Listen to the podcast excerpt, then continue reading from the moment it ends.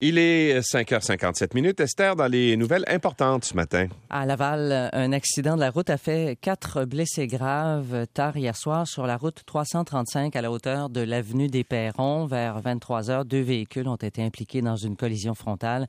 Les autorités craignent pour la vie d'un euh, des blessés. Au moins six personnes sont mortes. 26 ont été blessées hier dans une fusillade lors euh, d'un défilé du 4 juillet à Highland Park, en banlieue de Chicago. Les policiers ont arrêté en soirée Robert E. Cremo III, 22 ans, identifié comme étant une personne d'intérêt. Écoutons Mathieu Paquette. Ce qui devait être une journée de fête en ce jour de l'indépendance a viré au cauchemar dans cette petite ville de l'Illinois.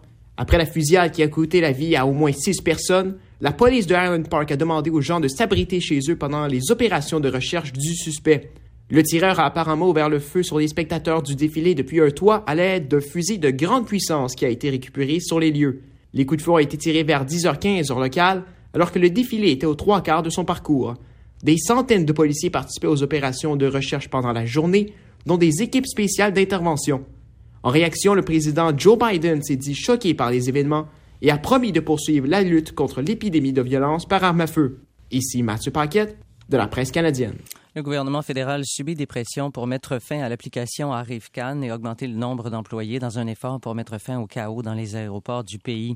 Arrive-Can connaît des ratés alors que des, des citoyens vaccinés qui n'ont pas la COVID se retrouvent en quarantaine pour 14 jours.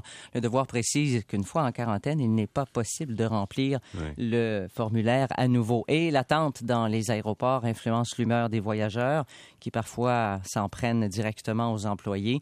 De plus en plus de commentaires et gestes déplorables sont observables dans les aéroports, comme l'explique le président du syndicat des agents de bord d'Air Transat, Dominique Levasseur. Les passagers arrivent avec, des bagages qui sont souvent trop gros, on doit le refuser, on le renvoie en soute, les passagers sont pas contents, ils, sont, ils vivent un retard à cause de la gestion des bagages, euh, donc ça, enclenche euh, des, des conversations euh, malheureuses. En fin de semaine, 43 euh, des vols ont été retardés à l'aéroport Montréal-Trudeau. Alors que l'été s'amorce à peine, déjà au moins deux camps de vacances sont fermés à cause d'éclosion de COVID-19 selon Radio-Canada. Les moniteurs seraient particulièrement affectés. L'Association des camps souhaite des éclaircissements de la santé publique sur les règles à appliquer. Dans la Naudière, les parents des campeuses du camp Waro doivent aller les chercher aujourd'hui à la demande de la direction. Sept cas de COVID ont été détectés. En terminant, Ottawa s'est entendu pour verser 20 milliards de dollars pour indemniser des enfants et des familles des Premières Nations.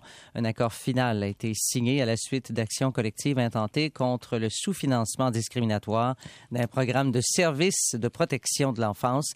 Le Tribunal canadien des droits de la personne devra maintenant approuver l'entente, de même que la Cour fédérale du Canada. Merci Esther.